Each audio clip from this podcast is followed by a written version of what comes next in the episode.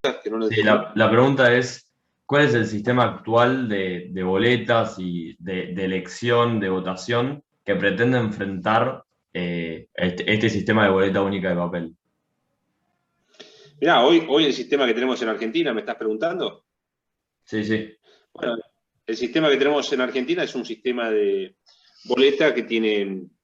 Eh, básicamente el concepto es que cada espacio político, sobre la base de lo que le habilita la justicia, eh, imprime sus boletas y las pone a disposición de los votantes. Esas boletas tienen eh, un formato en el cual se presentan los candidatos aleatoriamente, de acuerdo a lo que decide cada partido político, dentro de las reglas, dentro de las normas establecidas en el sistema electoral actual, eh, pero con cada una con su formato absolutamente distinto. Y ese formato es el que se le presenta a los electores en una mesa en la que aparecen todas las ofertas electorales. En algunos casos se eligen eh, varias categorías, no solamente se elige una categoría, sino varias categorías, y los electores terminan eh, optando por alguna de esas boletas, sea en forma completa o sea en forma de manera fraccionada por cada una de las categorías. Eh, obviamente, esas boletas o esa boleta, o sea, conjunción de boletas fraccionadas, se colocan dentro de un sobre que se le entrega al votante eh, antes de ingresar al cuarto oscuro. Esa, mm, esa opción es colocada dentro de la urna y al final de la jornada electoral se cuentan uno por uno eh, las elecciones de los votantes por categoría, eh, lo cual puede demandar bastante tiempo, lo cual generalmente genera también eh, muchos errores, muchas confusiones, salvo en los casos donde las que se elige una sola categoría, en las cuales, bueno, generalmente es mucho más sencillo y rápido, se termina perdiendo mucho tiempo, se generan confusiones, errores, este, y, muchas veces eh, se producen procesos viciados de nulidad. Eso por un lado. Por otro lado, se gasta muchísimo dinero en papel, en papel que termina siendo tirado a la basura, eh, que son papeles que, bueno, obviamente no se reciclan porque no, no se vuelven a utilizar para nada, en muchos casos se, se prende fuego, Em, entonces se hace un derroche muy grande, un, te diría un, derroche que sale muchísimo dinero eh, y, se tira papel, cosa que ambientalmente también es un desperdicio, es, una picardía. Em, y por otro lado se genera mucha confusión para los electores, es poco claro, es poco transparente, muchas veces se presta a maniobras que utilizan algunos partidos políticos desde hace mucho tiempo, y bueno, todos esos vicios son los que se podrían desterrar fácilmente con un sistema como el de la boleta única electrónica. Puede ser en papel o puede ser electrónica. Yo la verdad que defiendo los dos sistemas. Eh, a mí me gusta mucho el que se utilizó en la ciudad de Neuquén para votar en las últimas elecciones, pero que se viene utilizando desde el año 2015, que es el sistema de boleta única electrónica, que es un sistema ágil, rápido, muy dinámico, puede utilizarlo cualquier persona, no deja grabada información en, el software, no se puede tocar, eh, se puede fiscalizar fácilmente y en una hora y media después de finalizado el comicio se pueden tener los resultados. Eso me parece lo más ágil, lo más transparente y lo más claro eh, que podemos tener hoy en el sistema electoral argentino y que me parece que es a donde hay que, en donde hay que buscar eh, que sea lo que predomine en todo el sistema nacional se, presentó como un problema quizás en su momento cuando presentaron el proyecto de boleta única electrónica, el tema de los hackeos. ¿Cómo funciona eso en el proyecto y, cómo se haría para, tratar de, que no pase, de que no se hackee el sistema?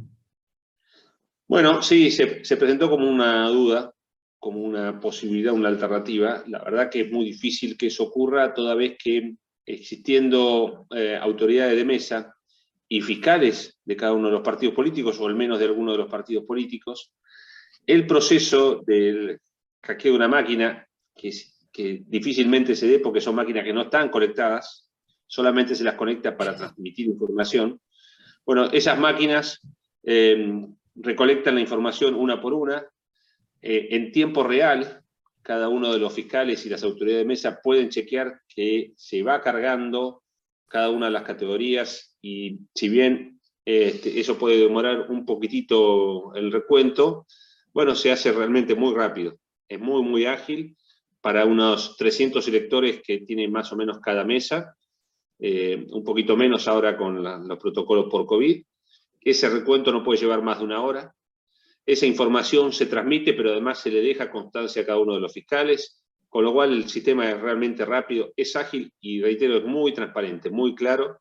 Eh, no, no hemos tenido, al menos en la experiencia de la ciudad de Neuquén y la provincia de Neuquén, no hemos tenido hasta ahora una denuncia de hackeo de posibilidad de, fraude electoral, de ninguna manera.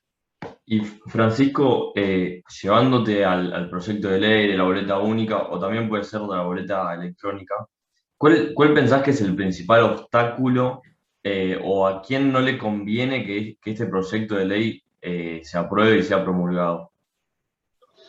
Bueno, generalmente cuando, cuando uno tiene que responder preguntas así, uno tiende a especular, es decir, eh, a quién no le conviene. Bueno, no, acá está muy claro.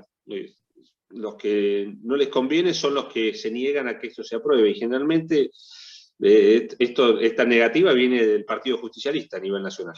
Esa es la realidad. El Partido Justicialista, el Frente de Todos, o alguna de esas variables, es la que se viene negando sistemáticamente a que este sistema sea el que avance. ¿Por qué? Deben tener aceitado, evidentemente tienen aceitado algunos mecanismos. Eh, hay distintas formas de aplicar esos mecanismos. Muchas veces tiene que ver con entregar la boleta en mano, a veces este, funciona con un sistema de pasamano, eh, pero generalmente tiene que ver con, eh, de alguna manera, condicionar el voto de personas a las que, de alguna manera, eh, están en condiciones de condicionar porque le han prestado algún servicio o le han prometido algún servicio, ¿eh? por no decir que se compran voluntades en muchísimos casos. Y, bueno, esto eh, evidentemente, si están tan interesados en que no se cambie el sistema, es porque tienen algún interés de que este sistema le siga favoreciendo. ¿Crees que en estas elecciones y sobre todo con, con los cambios en el gabinete puede suceder algo de lo que estás diciendo, eh, sobre todo teniendo en cuenta el resultado de las pasos. Mirá, sí, yo te dijera, de nuevo, perdón que, sea un poquito recurrente con esto, yo te dijera de cualquier persona, sospecho de que esa persona puede llegar a hacer algo indebido y eh, sería un imprudente. En este caso, eh, la historia nos avala. Sabemos que las personas que están gobernando hoy en Argentina no tienen ningún pudor, ningún problema en llevar adelante cualquier acción con tal de quedarse en el poder eh, y gozar de los beneficios del poder. Con lo cual, sí, todo lo que sea pensar mal de parte de quienes nos gobiernan hoy, es, yo te diría, hay un alto grado de posibilidades de acierto. Y Francisco, ¿qué proyección eh, desde tu equipo, vos mismo, hacen con respecto a la aprobación y promulgación de la ley? ¿Creen que en el corto plazo va a suceder, en el largo plazo? No, mira, nosotros presentamos más de 320, 330 proyectos, entre los propios y los acompañados, en este año, casi dos años que llevamos en la banca. Eh, muchos de esos proyectos sabíamos que no tenían ninguna alternativa de ser aprobados, inclusive porque no tenían eh, el visto bueno dentro de nuestro interbloque. Algunos de esos proyectos, la verdad que uno entendía que era muy difícil que salieran en el corto plazo. Este tipo de proyectos eh, y te incluiría aquí el de fecha, ficha limpia, son proyectos de ley que pueden llegar a ser aprobados si los resultados de las elecciones del 14 de noviembre responden a lo que se viene vislumbrando. Yo creo que si los resultados son los que nosotros creemos que se pueden llegar a dar, entonces la conformación del Congreso va a ser una conformación eh, mucho más pareja, eh, en el que, bueno, todos los proyectos se van a tener que negociar verdaderamente, van a tener que discutirse qué temas se van a eh, eh, tratar finalmente y cuáles van a contar con adhesiones. Entonces, esa discusión parlamentaria que es sana y que es bueno que se dé, yo creo que se puede llegar a dar verdaderamente a partir del 10 de diciembre de este año, con el resultado de las elecciones del mes que viene. Ojalá así sea, ojalá podamos tener mayor calidad institucional sobre la base de las discusiones maduras que se tienen que dar en todo sistema eh, democrático. Y Francisco, eh, te quería preguntar porque a mí no es algo nuevo la boleta de papel, la boleta única de papel en Argentina. Creo que, si no me equivoco, habías mencionado Neuquén eh, y también otras provincias. ¿Eso ustedes lo analizaron? ¿Vieron otros países? ¿Cómo, ¿Cómo les fue a esos países, a esas provincias? Sí, hoy en Argentina te diría sobre todo se aplica en Santa Fe, en Córdoba, este, eh, y algún otro municipio también lo aplica.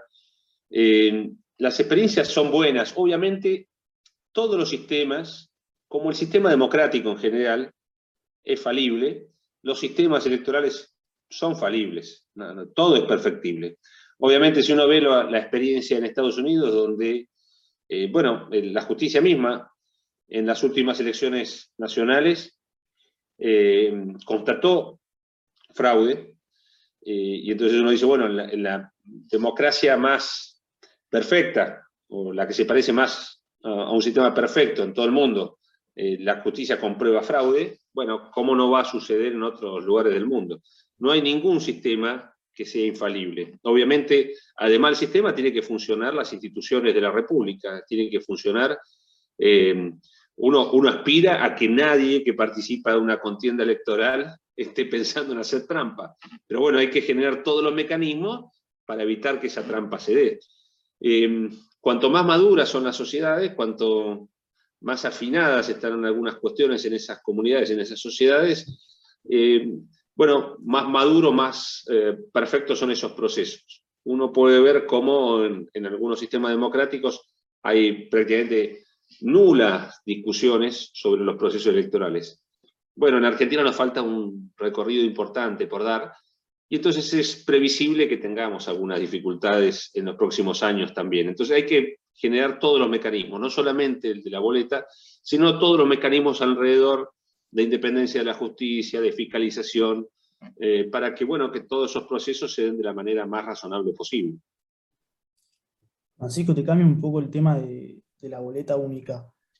Más allá del buen resultado que tuvieron en la, elección y teniendo en cuenta la disputa interna que hay en el PRO entre, digamos, los más moderados y quizás los más radicales, ¿cuál crees que es el rol del PRO hoy para ayudar y colaborar a para salir de esta crisis?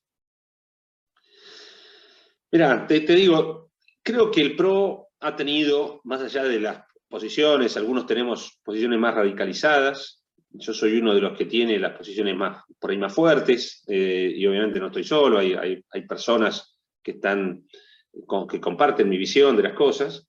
Eh, hay otras personas que tienen una visión bastante más moderada, más dialoguista. La realidad es que ni a los dialoguistas ni a los que por ahí tenemos posiciones más fuertes nos ha ido muy bien con el oficialismo. Tenemos el problema del, del diálogo en Argentina hoy, no parte de la oposición parte del oficialismo. Entonces, vos podés pretender dialogar, y es, sano y está bien que así sea, podés pretender dialogar con cualquiera. Sobre todo en un sistema democrático en el que vos sos eh, representante de un sector de la población, y así lo establece nuestra Constitución Nacional y también lo establece nuestro sistema político en general. Ahora, la voluntad de diálogo no puede ser unidireccional. La voluntad de diálogo tiene que ser una, un, sistema en el que todos estemos de acuerdo con que dialogando se resuelven los temas. En, Argentina, hoy, la realidad, la que manda es Cristina Kirchner. Eh, esa es la realidad. Le guste o no a Alberto Fernández, le guste o no a quien esté de interlocutor en este momento, la realidad es que hoy manda ella. Eh, y si las cosas no se resuelven como muchos quisiéramos, es porque ella toma decisiones en un sentido contrario al diálogo. Eh, y lo va a seguir haciendo. La realidad es que el, presidente de la Nación está cada vez más débil. Es un presidente absolutamente ilegítimo, de acuerdo a lo que estableció su propio espacio político. Y eso le resta legitimidad ante el resto. Entonces, un presidente ilegitimado eh, difícilmente pueda servir como interlocutor. Lo que nos sucede a nosotros es que buscamos diálogo muchas veces con determinados sectores que no son los que toman resoluciones. Entonces, la verdad es que hasta que el oficialismo no resuelva qué es lo que tiene que hacer como oficialismo, bueno, difícilmente nosotros podamos tener un rol claro como oposición. Y ante eso, yo eh, soy de la posición en que ante la falta de diálogo de quién tiene que convocar al diálogo, bueno, entonces no dialoguemos. Eh, esa es la realidad. A mí me parece, reitero, que lo ideal es, bueno, ganaste o perdiste, vos tenés que dialogar y tenés que construir en comunidad.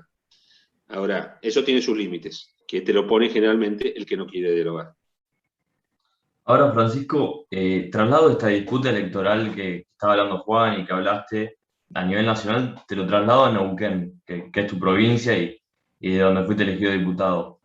En las, en las últimas elecciones, por ejemplo, de gobernadores, vemos que hay un partido político que no se ve en la escena electoral, que es el Movimiento Popular Neuquino, y que viene ganando todas las elecciones, por ejemplo, de, gobernación hasta ahora. ¿Cómo, ¿Cómo, nos podrías explicar eso para una persona que no sé, que no conoce de Neuquén? Eh, ¿Cómo podrías explicar la, constante victoria, por lo menos en, de gobernador? En senadores, si no me equivoco, también eh, perdió en las últimas elecciones, pero bueno, ¿cómo podrías explicarlo? Mira, eh, no es difícil de explicarlo. Lo que a veces no hacemos quienes, quienes perdemos esos procesos es ser autocríticos. Y siempre señalamos las responsabilidades que tiene, claramente, en, aprovechando todos los, los, vericuetos que tiene este sistema electoral, bueno, el, movimiento popular nauquino, eh, con sus distintas estrategias para perpetuarse en el poder. Llevan más de 60 años. Eh, algo mal debemos hacer nosotros para que la gente siga eligiendo al movimiento popular nauquino y no elija otras opciones, como la nuestra, por ejemplo. La realidad es que el MPN eh, en, todo este proceso ha tenido momentos más virtuosos y momentos, eh, yo diría, rozando el, defecto permanente. Hoy es uno de esos momentos. La verdad que hoy el MPN no tiene nada para ofrecerle a la comunidad de la provincia de Neuquén, ni en presente ni en futuro. Pero, claro, cuando hay mucha plata como hay hoy en Neuquén, porque tenemos un barril de petróleo a 85 a nivel nacional, que la realidad que se paga 55, pero es en dólares. Y es muchísima plata que se coparticipa una provincia como Neuquén, que eh, obviamente los, los sueldos han ido aumentando, pero nunca al ritmo de lo que aumentó el barril de petróleo combinado con el precio del dólar.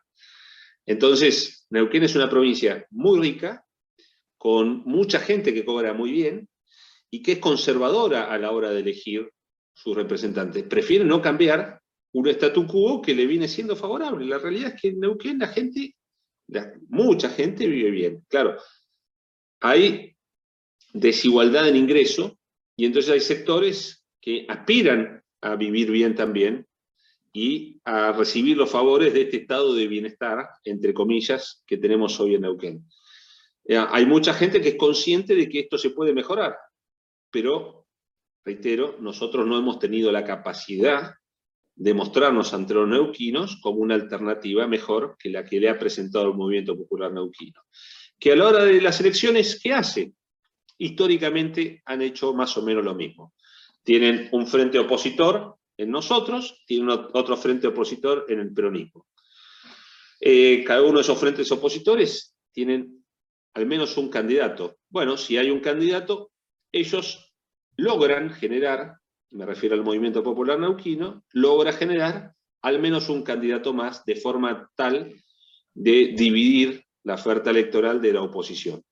Entonces, a, esa oferta electoral que han generado ellos, de manera artificial, la financian.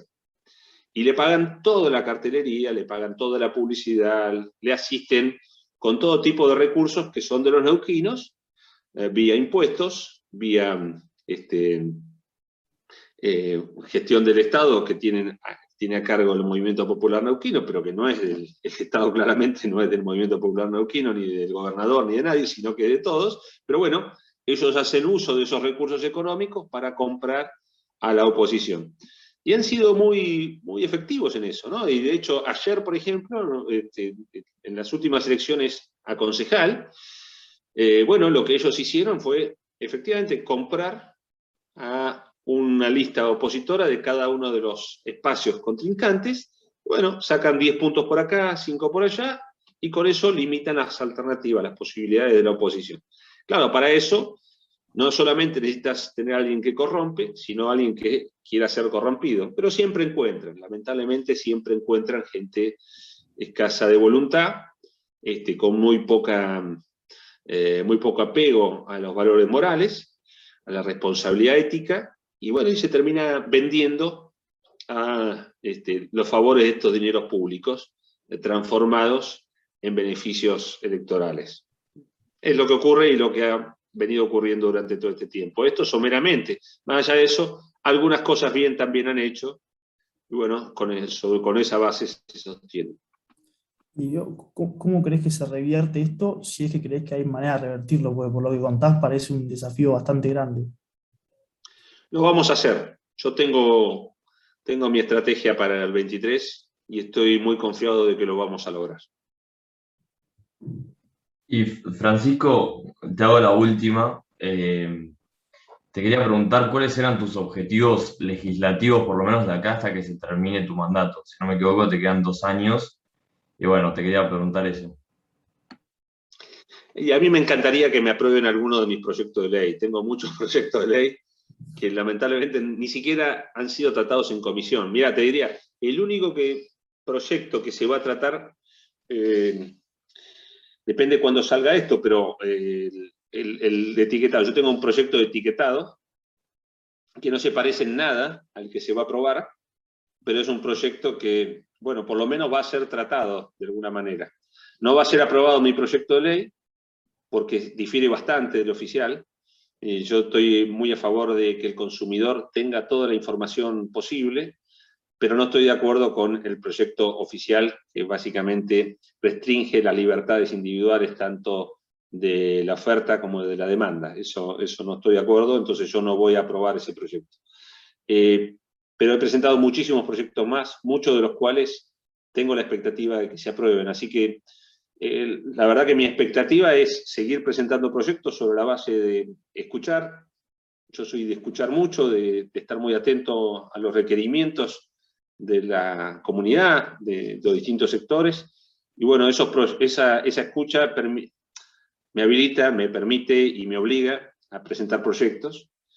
Y bueno, esos proyectos tengo la expectativa de que se, se transformen en, en, ley, en los casos que corresponde, y bueno, después tenemos varios proyectos también de resolución, de pedido de informe, que esos generalmente tienen respuesta en algunos casos, en otros no, pero tienen otra jerarquía. Los proyectos importantes son los de ley, y en ese sentido, mi expectativa es, bueno, irme con algunos proyectos de ley aprobados.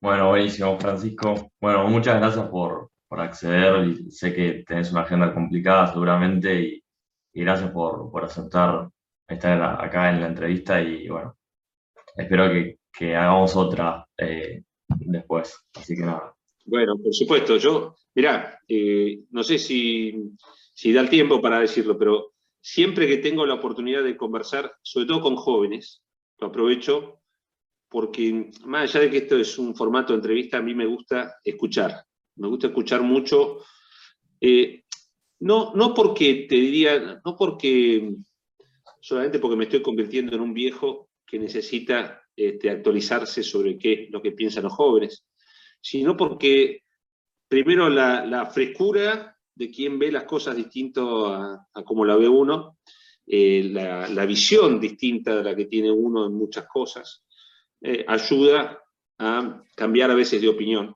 Eh, uno se va poniendo viejo y se va poniendo más, más cuadrado, y entonces escuchar a jóvenes y aprender de los jóvenes es, es, un proceso interesante, es un desafío también, ¿no? porque cuesta mucho a veces. Pero además porque yo tengo mucha expectativa en lo que los sub-30 pueden hacer con nuestro país.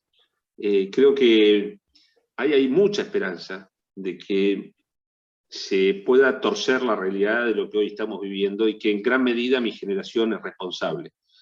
Así que hay un pase de responsabilidad ahí que les estoy tirando a ustedes dos en concreto, pero se lo tiro a todos los jóvenes. eh, no vale echarle la culpa a nadie.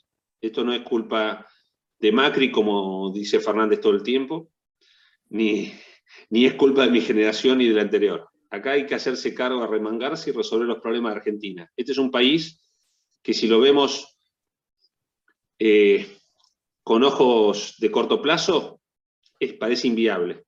Pero este país no es inviable. Este es un gran país que necesita de patriotas que lo saquen adelante. Y ser patriota no significa este, agarrar una bandera y salir a matar a nadie. ¿eh?